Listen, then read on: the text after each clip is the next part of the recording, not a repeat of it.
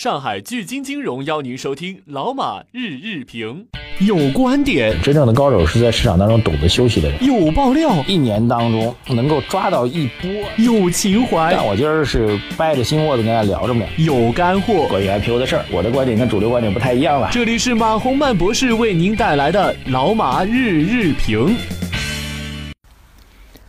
好，各位老马日评的听众朋友们，大家早上好！今天是三月十五号啊，今天这个是三幺五打假哈，这个非常重要的一个晚会啊。这正好昨天我也跟他留言了，我说这大家伙儿除了听我这个比较严肃的，相对比较严肃吧，因为我这电台的评论已经跟那电视上不一样了啊，相对比较严肃的这个。呃，评论还是想听一些这比较好玩的事儿，因为后台有朋友反映说，这个尽量这个讲点干货啊，别瞎聊天儿。那么这问题发过来之后呢，在我们这财经马红曼的微信公众号后台呢，这个很多朋友留言啊，说这个呃还是听点八卦比较好玩啊。所以呢，这正好三幺五嘛，这个关于三幺五正好讲两两两个事儿啊，一个事儿是小事儿，哪小事儿就是。呃，往年两会都是在三月十五号闭幕啊，这个总理会在三月十五号上午十点钟召开新闻发布会啊，记者见面会吧，那么一直会搞到中午十二点多、十二点半吧。呃，今年延后了啊，今年的会期是明天，所以昨儿有一个乌龙，跟大家做一个道歉啊。那么明天这个总理发布会之后呢，我们会加一个评论啊，这是第一个关于三幺五啊。第二三幺五就今天晚上央视呢会搞这个三幺五晚会。啊，这当年的每年三幺五晚会啊，很多的企业，因为央视这事儿，我觉得其实从新闻道德上来讲，我觉得做的啊，新闻职业道德啊，职业能力上吧，不能叫职业道德，做的还是挺好的。就每年三幺五会曝光什么样的企业，大量的都是偷拍和暗访，会曝光什么企业呢？绝对保密啊。到目前为止，以我的见闻圈子当中，还真是不知道啊，就是没有听说过这个三幺五央视要拍谁。然后这个提前被泄密的啊，然后去怎么怎么公关，哈，没听说过这事啊，所以这事央视做的确实特别有这敬业精神。但大家也知道，央视这个后来哈，这个历年三幺五企业都是心惊肉跳，所以所以有有观点就说呢，央二呢会有两套的这个人马啊，一套呢三幺五，得把企业的丑闻啊，伤害消费者权益的事扒出来；另外一套呢就是这个年度的这个经济人物啊颁奖。有一个白名单，一个黑名单，一个这个金光灿灿，一个这个一条黑道哈，这个，但就就因为这个，所以后来大家也知道，央视这个包括 央视经济频道的这个总监、副总监啊，然后很多著名的财经主持人，那知名度比我高啊，都进去了。而且进去之后时间真的蛮长了啊，很长时间了啊，到现在这个具体的案情、这个起诉啊都没有开始，说明几个原因了。一般遇到这种情况，几个原两个原因啊，一种原因呢就是案情确实很复杂，这个公安机关啊，如果涉及到经济犯罪的话，有检察机关共同在介入，这个案情太复杂，查不清楚啊，就需要很长时间查清楚啊。还有一种原因呢，就是当事人这个誓死不承认啊，就是虽然你查的觉得哎。就是你这个公安机关现在查案要求这个必须要做到这个这个这个不能刑讯逼供了，当然现在啊，所以你就必须得把各个证据链它得要吻合起来啊，环环相扣起来。那如果你觉得其他的人证啊、物证啊、旁证吧，我们通通称之为旁证，呃，链条上略有一些缺失，然后当事人誓死不承认的话，那这就个就就查的就非常费劲啊，就会起诉就会延后。两种情况，第一种情况就是案情特别复杂啊，涉及人特别多啊。案套案，里案外案，然后还会抓其他人等等的，这延后。另外一个呢，就是这当事人坚决否认啊，这两种可能都有，我们不知道具体情况为什么，但时间真的很长了。这就从三幺五就聊起来了啊，就三幺五晚会呢，历史上呢都是这个都是企业最怕的事儿，但是呢，这个媒体丧失自己公信力啊，利用这个。一个打击的晚会，还有一个表彰的晚会，收了传说啊，因为现在没有得到这个公诉书的一个确认，呃，传说是收了很多的这个私人的利益、部门的利益等等，我觉得这个确实也是让人汗颜啊。新闻的职业的敬业的这个职业能力和这个道德操守上的一个巨大的反差啊。提到三幺五啊，今天晚上大家继续来看吧。建议这三幺五，其实作为搞财经的人啊，或者消费者吧，他其实，但我估计啊，我个人的判断，今天晚上。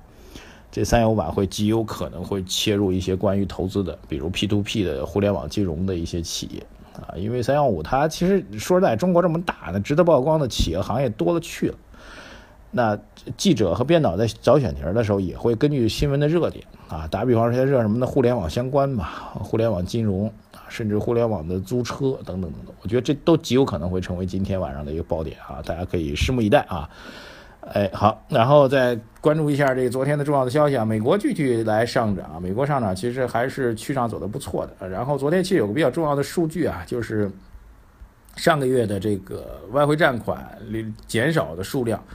呃，创出来一个阶段性的新低啊！这个外汇占款的二月末的是二十三点九八万亿人民币，降幅是大幅收窄。所以外汇这事儿，就是汇率人民币汇率的压力这事儿，基本上已经没事儿了，它就已经过去了啊。这个而且大量的鼓吹这个，去年鼓吹大家要去买这个外汇的，其实我们的态度好像一直比较审慎啊，不是特别建议大家去把大量人民币换成美元啊，因为您会损失什么呢？呃。因为人民币的利率虽然已经不断的降，人民币利率已经比比海外利率还是高，所以您换成美元之后，那个是损失了利利率的收益，然后呢去博那个汇率的收益，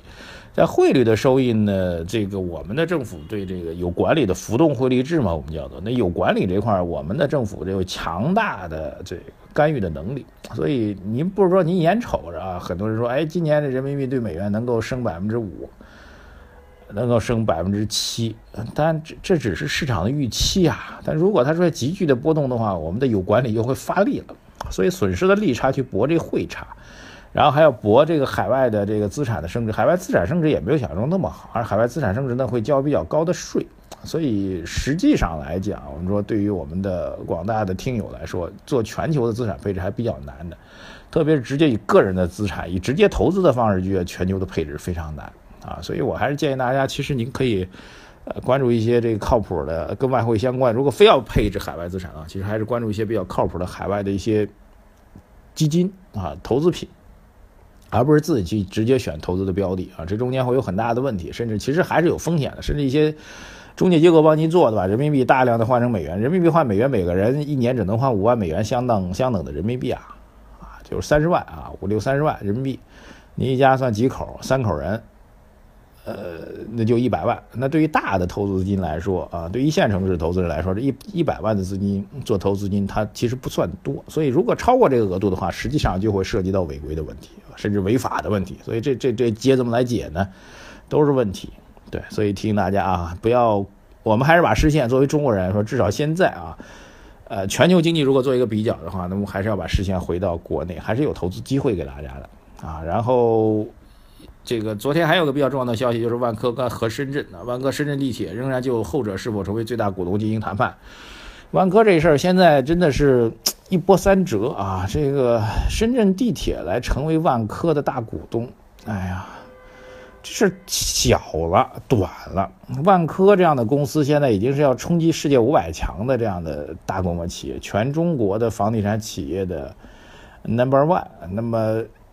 选择一个地方性的地铁公司，当然地铁公司介入的会这个深圳地铁的相关的沿线的物业开发，理论上会给他好处，但是实际上也没有。